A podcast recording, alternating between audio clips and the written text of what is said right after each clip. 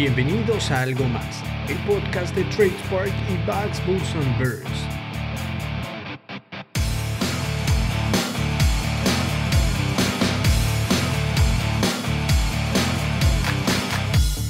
En este último episodio del año 2020 de Algo Más, les traemos el resumen con las preguntas y respuestas que consideramos más importantes de todo el desarrollo hasta el momento.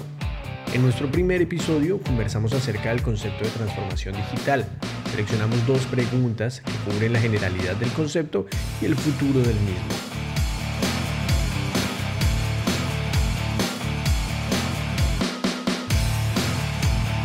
No siendo más, empecemos.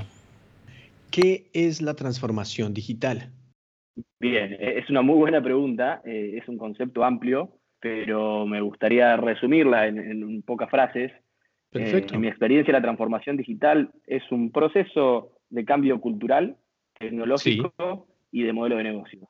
Es decir, no hay dudas que es un proceso de cambio. Eh, lo menciono no casualmente en este orden. Yo siempre le doy una muy buena impronta a la parte cultural y, de personas, porque creo que es la clave del éxito para cualquier proceso de transformación digital. Claro. Y es un proceso que trae mejora de los costos, mejora en la, la eficiencia y que además requiere de nuevas habilidades interpersonales. Es decir, el mundo está cada vez más interconectado, hablamos de un mundo hiperconectado, y esto trae Sí. nuevos desafíos en habilidades como la comunicación.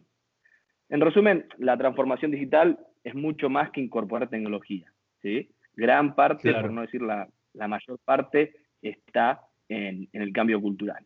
Perfecto. Y entonces, entendiendo este cambio cultural de esta forma, eh, Nico, ¿cómo sufre la transformación una mesa de operaciones, esta transformación digital? Sí, nuestro, nuestro objetivo como empresa, TracePark, es eh, generar esta transformación digital en un sector muy específico, que son las mesas de operaciones. Nosotros trabajamos junto a brokers, bancos, fondos comunes de inversión y lo que hacemos es acompañarlos en este proceso de transformación digital. Como bien lo, lo dice H, eh, no es solamente la tecnología y nosotros, eh, uno de nuestros principales productos es la tecnología, es ArcOnes pero lo que aprendimos a lo largo del tiempo que llevamos implementando este producto es que con solamente darle la, tecnología no le alcanza a, la mesa a una mesa de operaciones para poder estar ejecutando trading algorítmico que es a lo que nosotros nos dedicamos. Entonces arrancamos con, en este proceso interno para poder plantearle a, los clientes una transformación digital de la mesa de operaciones, donde buscamos todo esto que, cuenta H, básicamente, empezar a cambiar el mindset de, la, gente que trabaja en la mesa de operaciones, acompañarlas a que entiendan este, esta nueva forma de trabajar, porque quieras o no, es pasar de ser analógico a ser digital.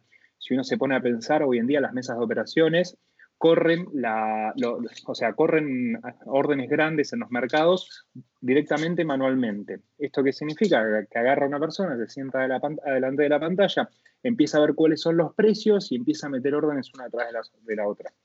Todos esos procesos son 100% automatizables a través de robots. Y esto no significa que la persona se va a quedar sin trabajo, sino que la persona tiene que ejecutar y monitorear ese, ese robot que va a estar ejecutando.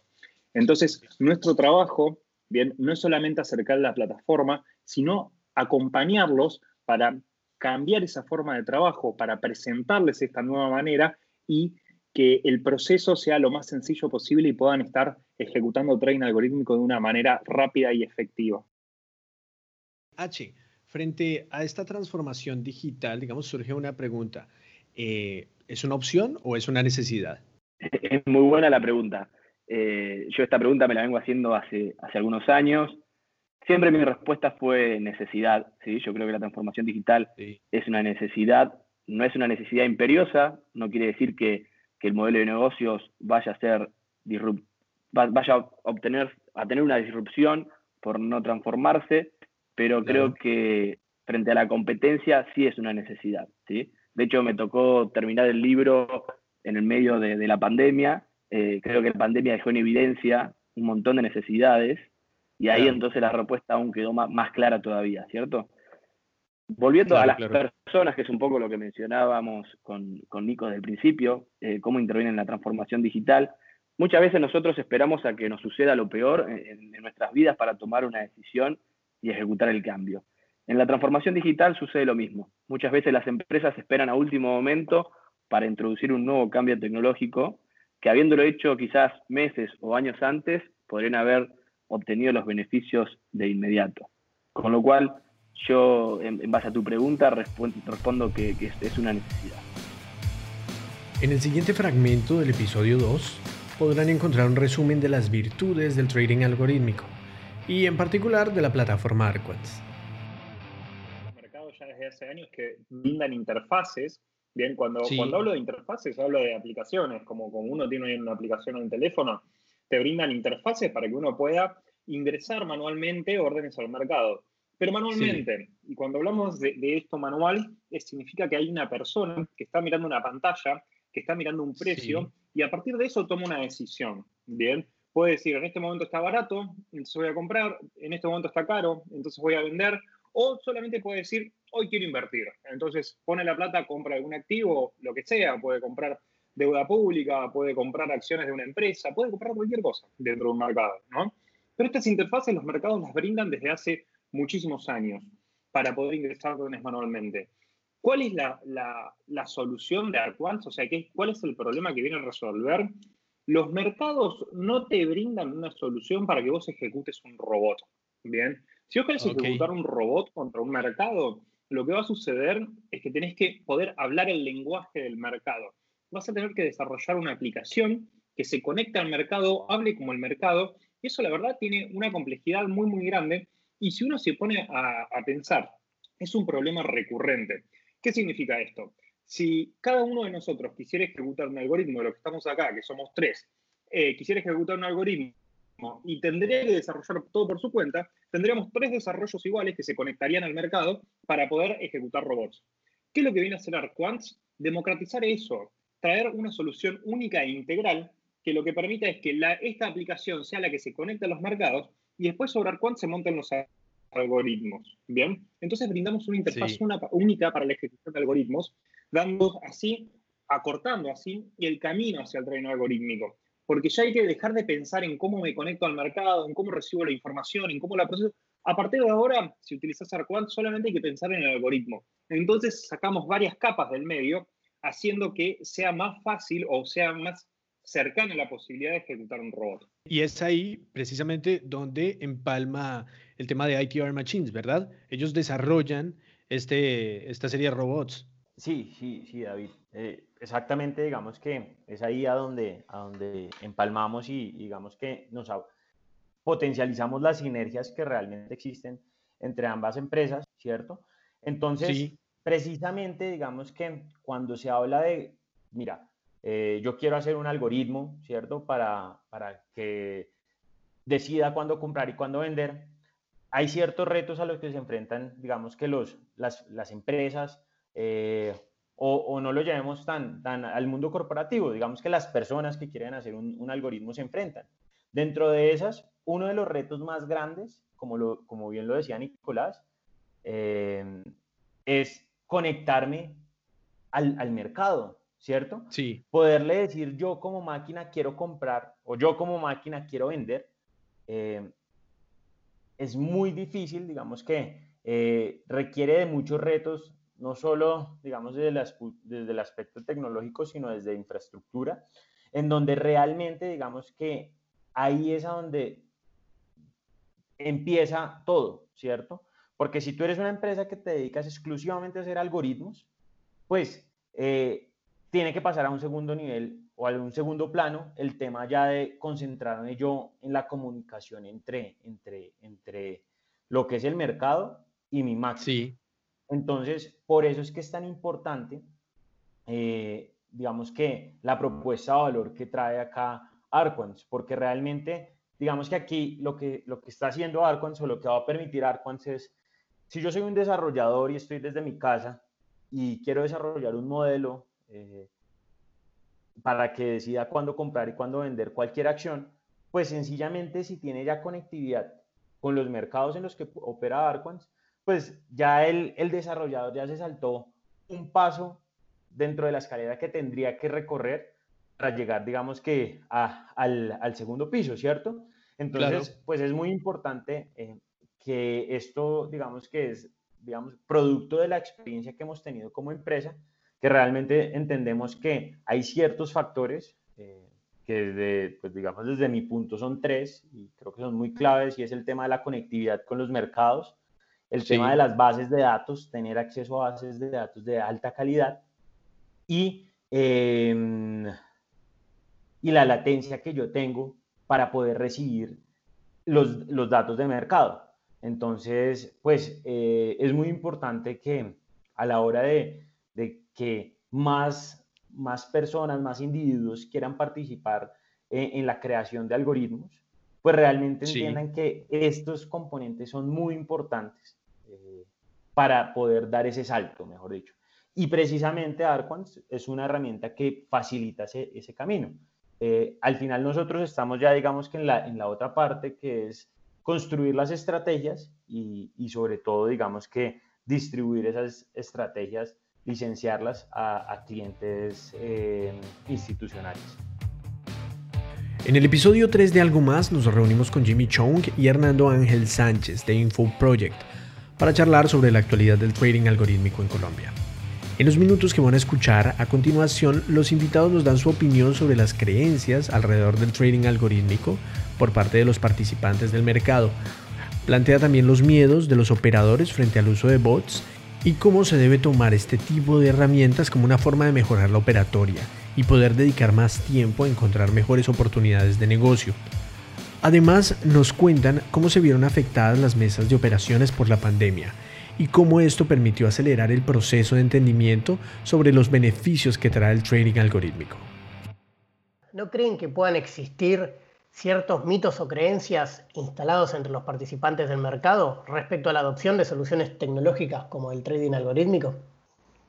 Sí, de pronto por un lado puede haber como cierta incertidumbre en el, eh, o mitos, sobre todo eh, de cara al operador. El operador de pronto pues va a sentir como un desplazamiento, eh, puede ser esa la situación de que un robot pueda, digamos que hacerle el trabajo que ellos hacen frente a la plataforma transaccional. Pero por otro lado, pues eh, también tienen que ver que, que, es el paso que tienen que dar.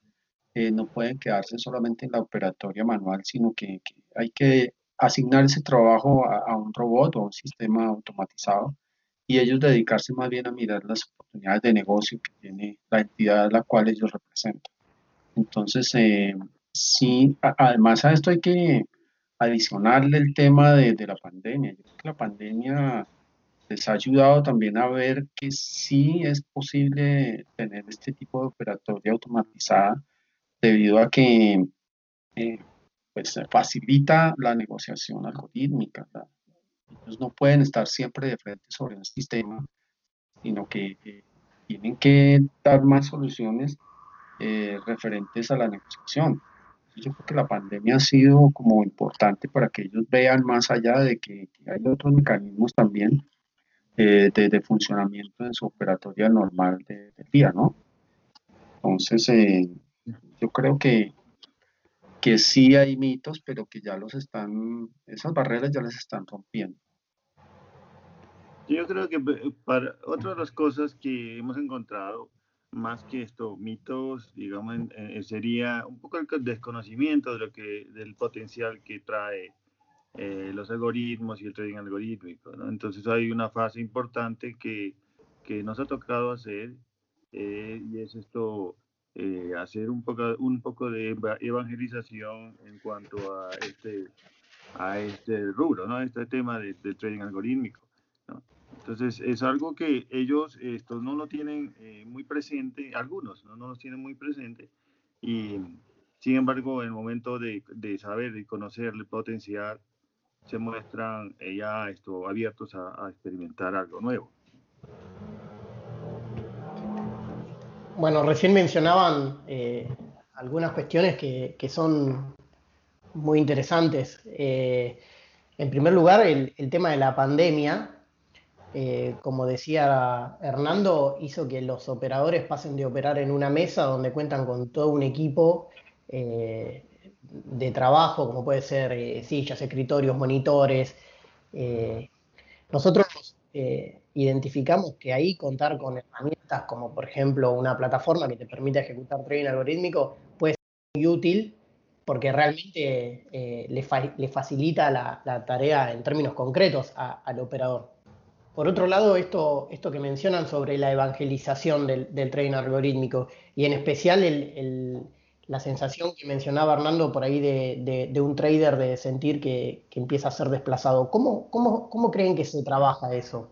¿Cómo uno puede eh, desembarcar en una institución financiera y comenzar a asesorarlo en cuanto a la gestión del trading algorítmico desde un punto de vista completo, de 360 grados? Eh, ¿Cómo, lo, lo, piensan de esa manera? Definitivamente hay que acompañarlos, hay que acompañarlos porque de una u otra forma estos temas pueden ser nuevos para ellos y por eso les genera esa, esa incertidumbre. Eh, nuestro reto, nuestra meta es eh, poder capacitarlos, asesorarlos y hacerles ver cuál es el alcance real de, de, de hacer trading algorítmico, cuál es el alcance real que no lo vean como, una barrera que los va a, desplazar, sino al contrario, es un pendón más para ellos poder escalar en, su compañía, me imagino yo. Eh, eso por un lado. Y por otro lado, pues ya para la entidad como tal, eh, es importante que vea que su operatoria nunca va a parar. Así pase lo que pase. Así como están obligados a tener un centro alterno de operación, eh, también es una obligación, me imagino, tener un, un, plan B o qué sé yo, que sería un, robot operando los, los diferentes eh, sistemas, de la parte de divisas o de valores. Eso es como, como mi opinión, ¿no?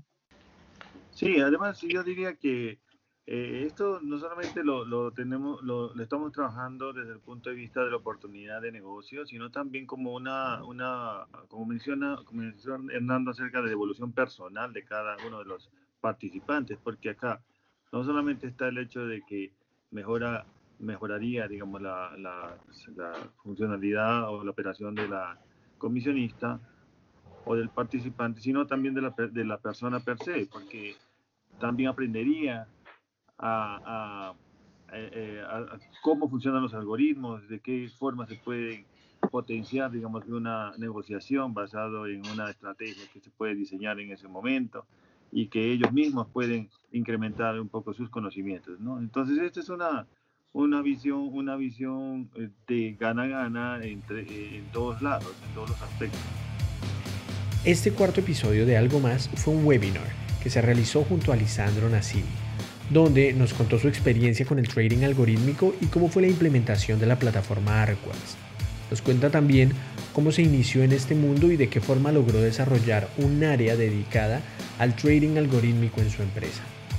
Recuerden que si quieren ampliar esta información pueden dirigirse al episodio 4, experiencia en primera persona implementando Arquans, en algo más.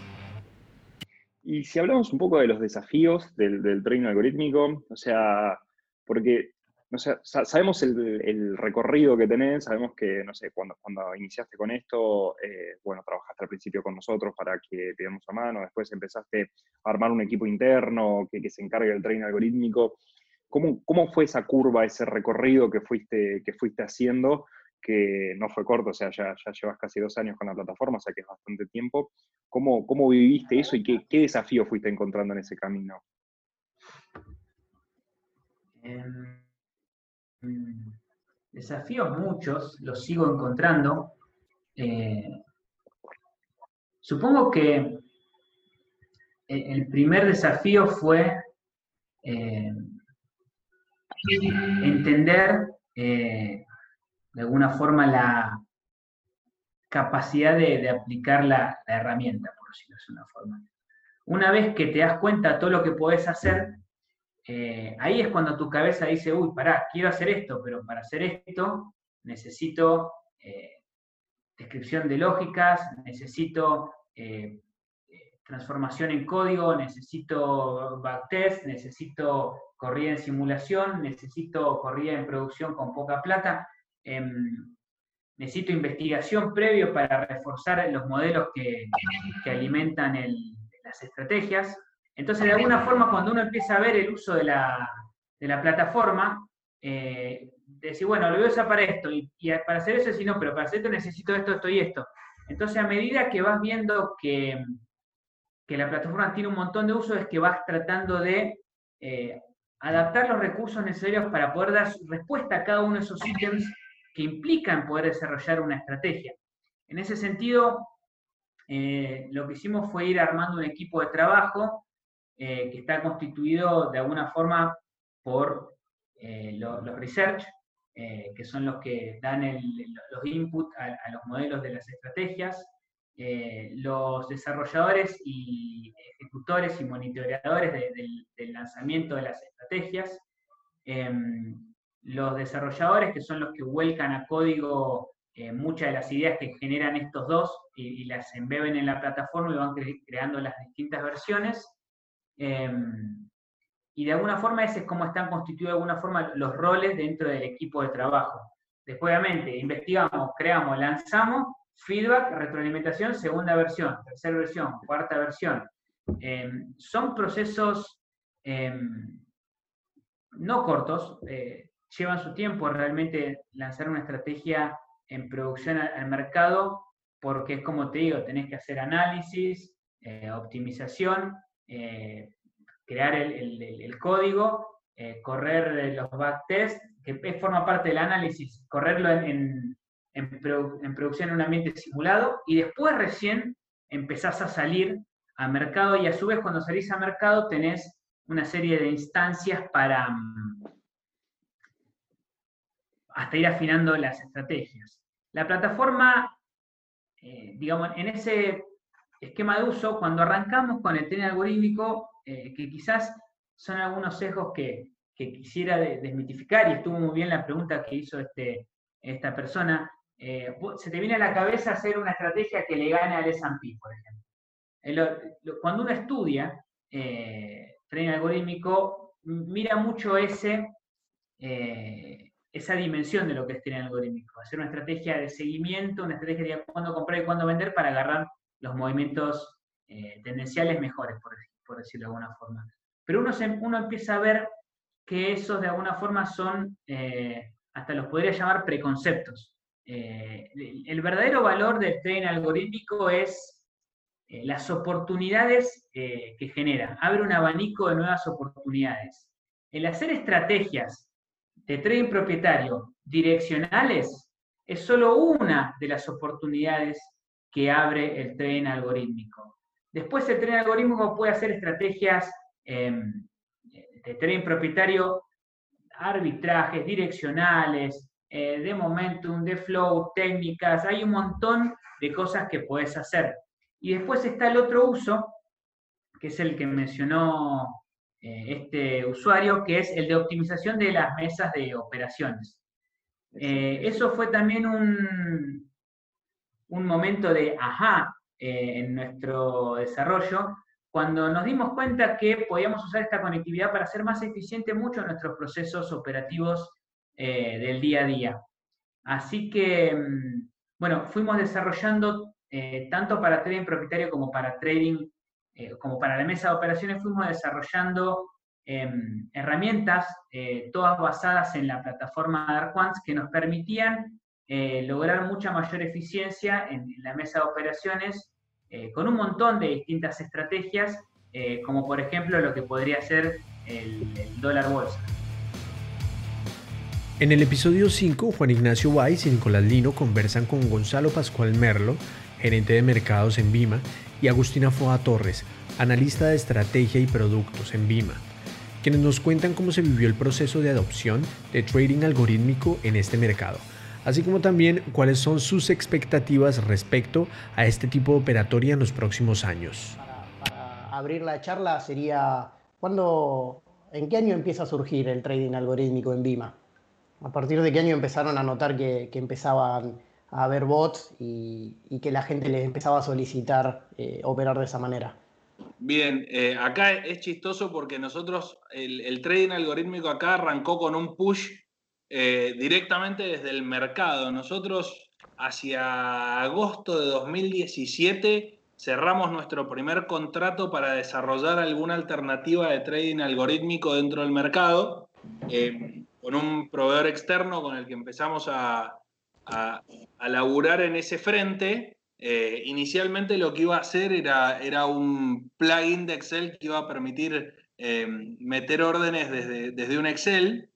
y la verdad que creo que a los cuatro o cinco días de proyecto ya habíamos tirado esa idea a la basura eh, y, estábamos con un proyecto mucho más ambicioso para construir un, bot de trading algorítmico que fue, fue el primer paso eh, dentro de lo que después creció y se convirtió en, en, el proyecto del OMS de Vima que hoy está, que hoy está vigente.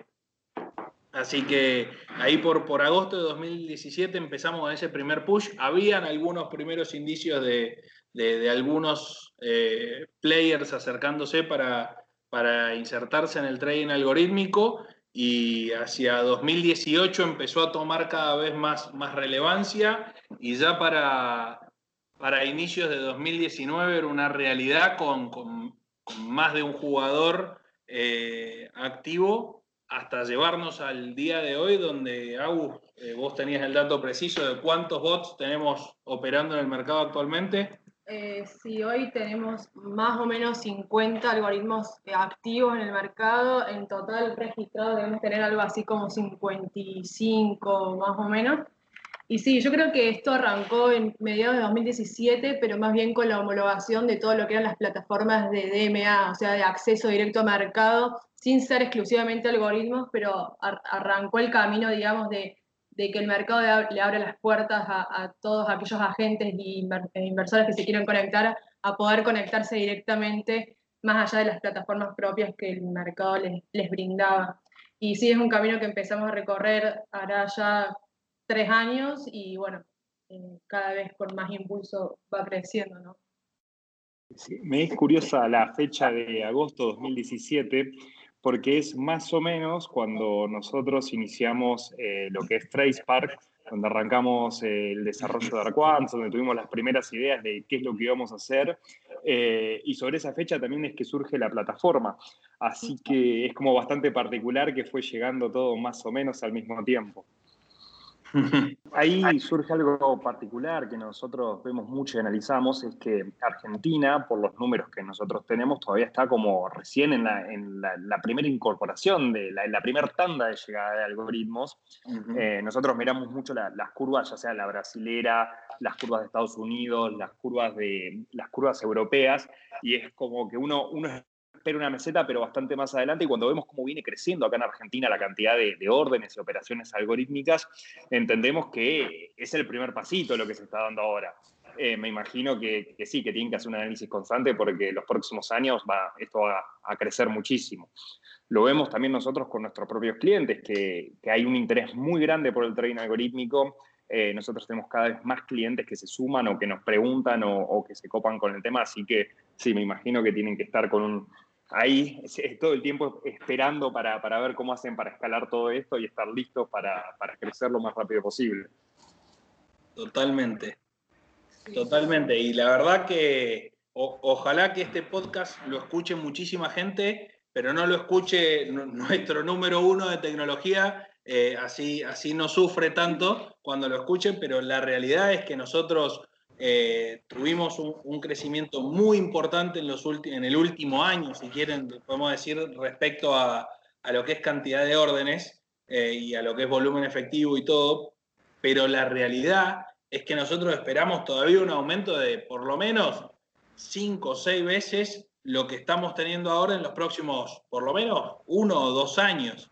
Eh, porque desde la aparición del, de la negociación 100% electrónica y el trading algorítmico, por lo menos lo que son mercados de, Estados Unidos, evidenciaron un crecimiento de hasta 50 veces eh, el, volumen de, órdenes, 15 veces el, volumen de trades y hasta 3 veces el volumen efectivo. Nosotros estamos, como ustedes dicen, recién en, en la primera etapa de eso y, y el upside que hay de, transacciones todavía es, muy grande.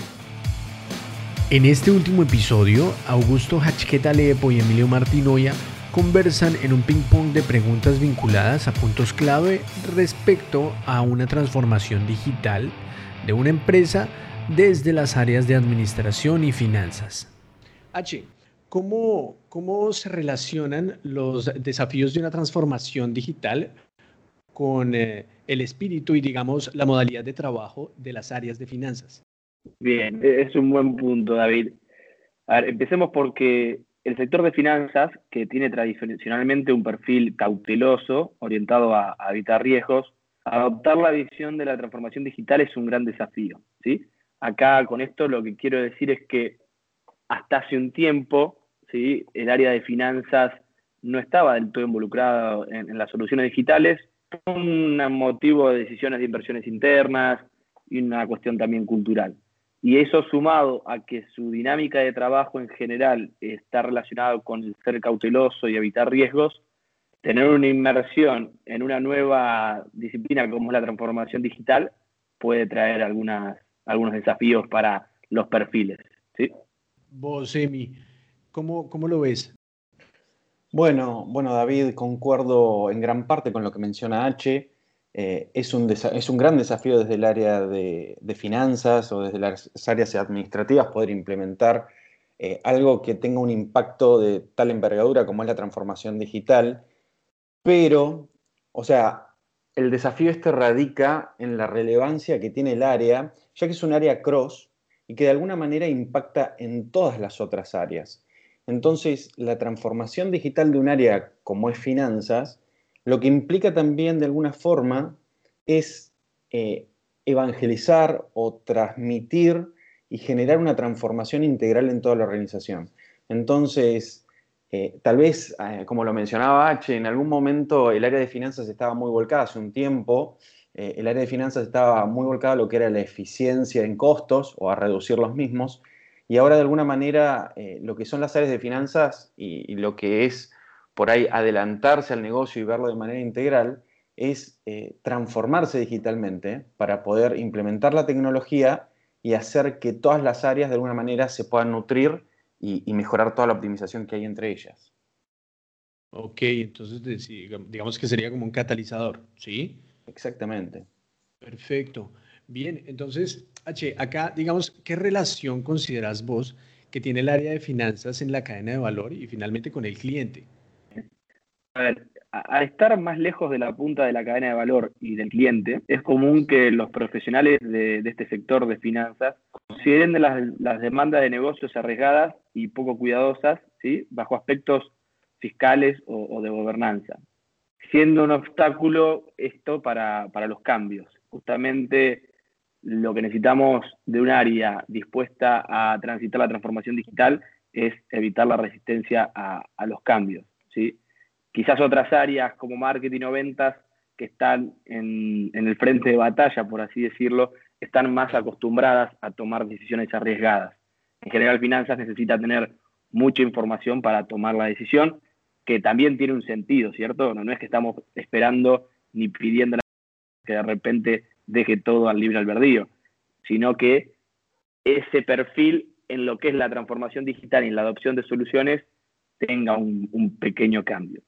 Y especialmente para los CFOs, quienes son responsables de la gestión del sector, es fundamental acercarse a los clientes y sobre todo entender las necesidades de los mismos. Y establecer una nueva postura donde abrazar a los riesgos, probar y experimentar es fundamental para alcanzar la evolución del ambiente digital.